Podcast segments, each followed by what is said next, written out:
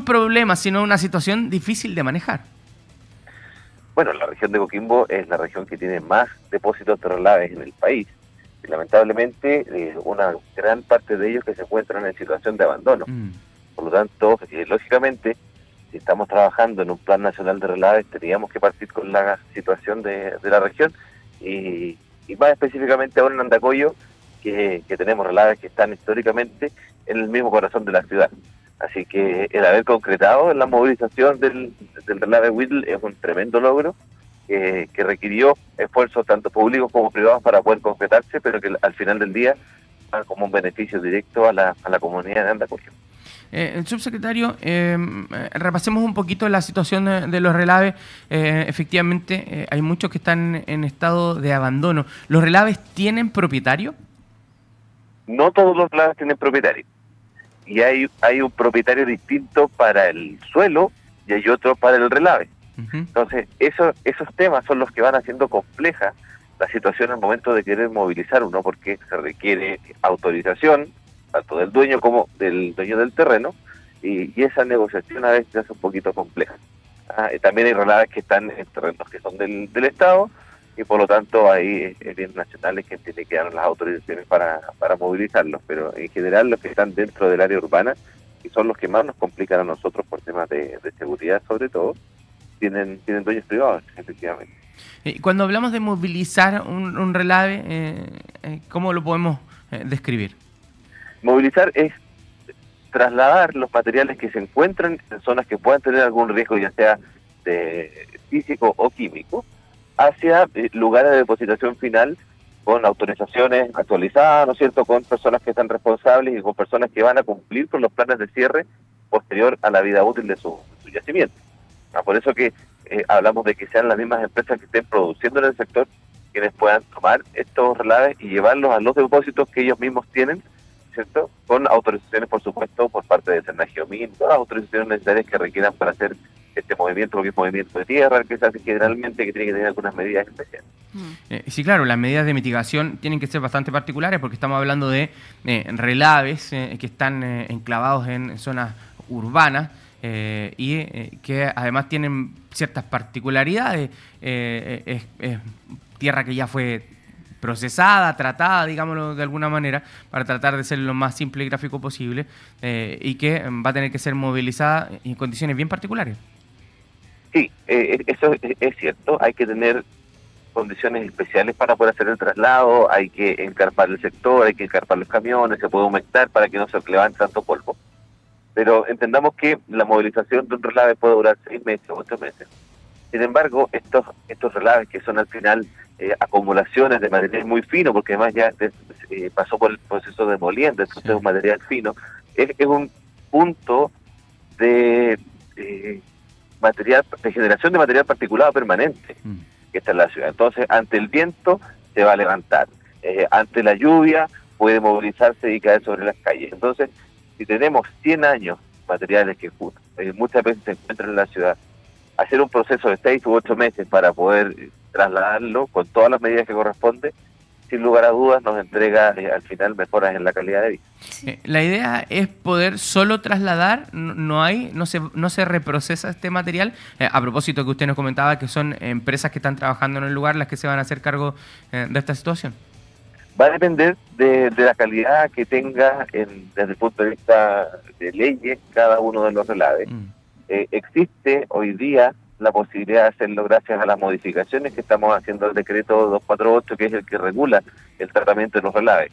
Antes era mucho más complejo, por lo tanto, eh, no tenía atractivo el que las empresas pudiesen movilizar estos materiales. Lo que estamos buscando es justamente que exista algún atractivo que permita que las empresas, no solamente porque se comprometan en una resolución de calificación ambiental, sino que también porque ellos mismos lo propongan, puedan hacer esta movilización. Lo que hacemos desde el Ministerio de Minería es catalogar los, los relaves por criticidad y poner primeros en la lista aquellos que sean más complejos para la ciudadanía y esos son los primeros candidatos para poder movilizar.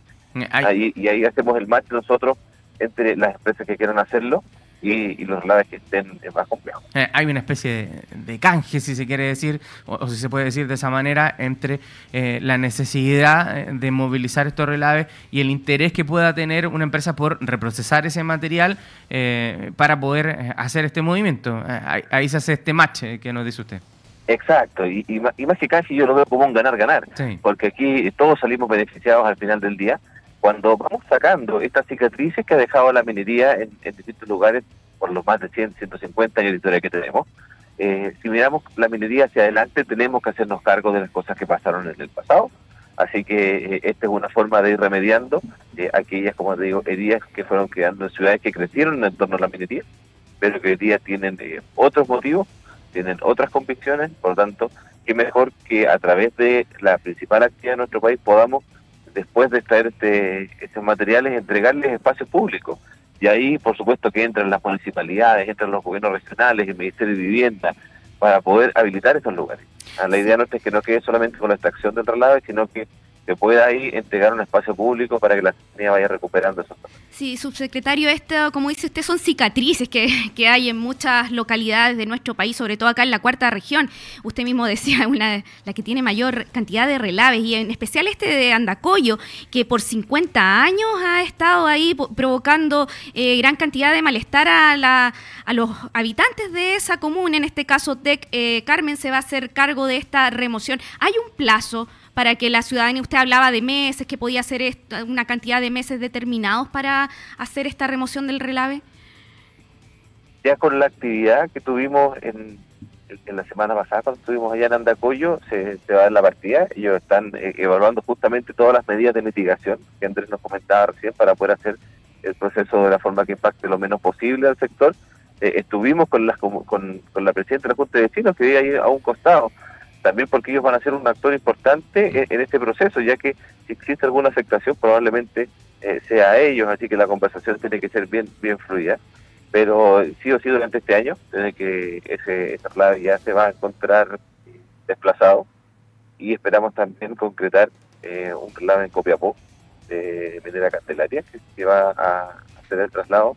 Eh, también esperamos que durante este año se concrete ese movimiento y así eh, estas iniciativas de, mineras en regiones pueda eh, contagiarse al resto y ojalá podamos avanzar con otros depósitos en, Chile.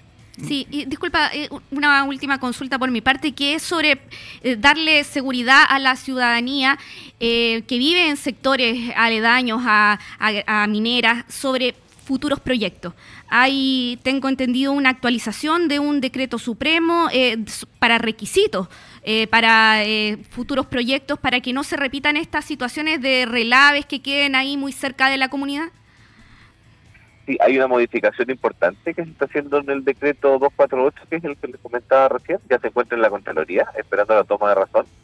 Y, por supuesto que va a traer más responsabilidades a las personas que están hoy día en proyectando relaves, mm. más eh, compromisos de poder remediar el caso que sea necesario y por supuesto, ya nuestra normativa no permite eh, construir estos tranques cerca de las personas. Ah, ese, problema ya lo tenemos resuelto. Hoy día hay que ver que donde se construyan generen estabilidad, donde se construyan exista un plan de manejo y un plan de cierre como corresponde, y, eso va a quedar hoy día ya muchísimo más, más regulado. Y hemos visto ejemplos eh, bien, bien destacables en la zona de Cabildo, por ejemplo, o también en la sexta región, donde el mismo relave se transforma en eh, se reforesta, por ejemplo, o sobre el relave se pueden construir eh, plantas fotovoltaicas. Eh, hay muchas experiencias positivas que esta nueva, estos cambios, estos cambios en el decreto supremo van a permitir que sean más fáciles de ejecutar. Teníamos una, una eh, legislación que era bien restrictiva.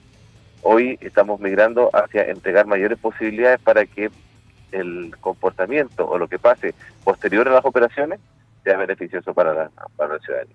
Sí, además que eh, los avances en la ciencia y la tecnología eh, en los últimos 50 años son notorios en el ámbito de la minería y los relaves de hoy ya no son lo que eran hace 50 años. Exacto, ya estamos eh, hablando de relaves con mucho menos contenido de agua, mm. estamos hablando con relaves que químicamente vienen estabilizados desde la planta, por lo tanto es muy distinta la, forma de operación que tienen hoy día y, además que es tremendamente importante y ya no es, no modificación de esta ley, sino que de, la, leyes anteriores, que existe un responsable claro y ese responsable deja depositadas bolsas de garantía en Cernageomin para poder cumplir con su plan de gestión. Eh, eh, esto va a ser una, especie de, no sé si experiencia piloto, pero primera experiencia. Se va a observar en esta, mm, este primer traslado eh, para después poder entrar en nuevos traslados de nuevos relaves. Sí, este es el primer traslado dentro de esta, de esta modificación y dentro del Plan Nacional de Relaves. El, mismo TEC ya había movilizado un relave en la, en la ciudad de Andacoyo, pero sí, de todas maneras este va a ser la punta de lanza, como decimos nosotros, y insisto, eh, necesitamos que otras compañías también aprendan de esta experiencia y, se atrevan a, poder dejar huella en, en, las comunidades donde están operando. Yo creo que eso es fundamental para esta minería sustentable de la que están hablando. Eh, ojalá que sí. Eh, subsecretario, lo quiero llevar cortito eh, a otro tema, que es un tema nacional, pero queremos aprovechar la posibilidad de conversar también para hablar un poquito del litio y esta situación que se está dando, entre medio, diferencias de por medio sobre cómo se está manejando. ¿Qué se va a hacer finalmente con la licitación del litio? Bueno, yo creo que ampliamente reconocido que Primero, eh, el mercado del litio va a ser un mercado que va a estar en un crecimiento importante durante los próximos años y que Chile hoy día tiene la oportunidad de ser parte de, ese mercado. Segundo, que también es ampliamente reconocido es que la licitación que se hizo nacional e internacional es un proceso transparente que partió hace prácticamente un año ¿ah? y que busca poder profundizar el conocimiento que tenemos de nuestros salarios y ojalá que eso termine en producción ¿no es cierto? de litio durante los próximos años, aprovechando este crecimiento importante en, el mercado. Yo creo que eh, hay que hacerse cargo de las aprensiones que existan eh, y incorporarlas en la medida de lo posible. Estamos en un periodo de transición del gobierno, por lo tanto, las conversaciones como las que se han tenido, yo creo que son las más importantes. No, no hay que eh, polemizar, hay que hablar con los datos sobre la mesa y eso es lo más importante. Hoy día el mercado del litio es un mercado pequeño que tiene expectativas de crecimiento. Eh, Chile ha perdido participación en el mercado del litio, en las reservas y también en la producción. Y si no hacemos nada hoy día, esa pérdida de, producción va a seguir en el, futuro o de participación de mercado específicamente. Sí, subsecretario, ¿hay, ¿hay la intención en definitiva de crear una empresa, empresa nacional del litio? O sea, nosotros a, al, eh, en esta instancia lo que estamos preocupados es de poder terminar con el proceso licitatorio, pero lo que sí estamos seguros es que esta licitación en particular no, no impediría la creación de una empresa nacional del litio. Estamos licitando solamente el 4% de las reservas y además lo que busca esta licitación es que ingresen eh, inversiones para poder eh, explorar más y así esas reservas van a crecer incluso. Entonces, no son para nada incompatibles la licitación que está llevando adelante hoy día con la política que quiere instaurar el gobierno entrante de crear una empresa nacional de litio. Al contrario, es complementaria. Tal como hoy día la minería del cobre la desarrollan empresas nacionales, empresas extranjeras y también empresas del Estado. Mm. Codelco, ¿puede participar también, estar involucrada en esta licitación, hacerse parte de, de esta empresa del litio? Codelco tiene hoy día un, un un contrato especial de operación de litio en, el Salar de Maricunga, está en las primeras prospecciones y, si Codelco avanza en ese sentido puede. Ser, creo que es el más cercano actor nuevo que podría ingresar al mercado, gracias a un seol que se firmó en el año 2018. Y, por supuesto, por supuesto que puede ser parte. Y ahora eso es, como te decía recién, decisión de la nueva administración, si que la empresa nacional de litio va a ser una institución nueva, va a ser a través de Codelco, va a ser a través del ENAMI. creo que Chile tiene una tremenda experiencia en minería que, tiene que aprovecharse y, ver cuál es el mejor objetivo, porque al final del día lo que todos queremos es que a nuestro país le vaya bien y, estamos convencidos que esta licitación eh, avanza hacia, hacia eso. Pues vamos, vamos a ver cómo, cómo se va a, dilucidar finalmente lo que interesa, y creo que nos interesa a todos los chilenos que efectivamente eh, esto, esto, ocurra, eh, que sea por el beneficio del país eh, y que sea lo mejor para todos. Exacto, y según las estimaciones que nosotros hacemos, independiente de los dineros que puedan ingresar hoy día, producto de la licitación, que están en torno a los 200 millones de dólares, en plena operación, estas 400.000 toneladas de que se están licitando, podrían entregar cerca de mil millones de dólares al año al Estado en términos de eh, tributación y pagos especiales por la operación de, del litio. Mil millones de dólares es un tercio del presupuesto del Ministerio de Obras Públicas. Ah, es, es, una tremenda cantidad de dinero la que podría ingresar. Eh, por eso mismo, eh, pensando en, el futuro de nuestro país, es que creemos que esta es una muy buena oportunidad. Ojalá así sea. Subsecretario, le queremos eh, agradecer eh, la posibilidad de conversar con nosotros y ojalá que este programa de, de, movilidad de los relaves sea exitoso y que eh, podamos tener nuevos espacios para la ciudadanía y podemos tener también una mejor calidad de vida, para los vecinos de las comunas mineras que eh, por años han tenido estos relaves ahí enclavados en, en sus comunas. Así que ojalá sea un programa exitoso. Estamos trabajando para que así sea y por lo menos en la experiencia que tuvimos en Andacoyo, la comunidad está muy contenta con, con este primer radar que se va a movilizar. No, muchas gracias a ustedes por el contacto y que tengan un buen día. Muchas gracias. Igualmente, buen día.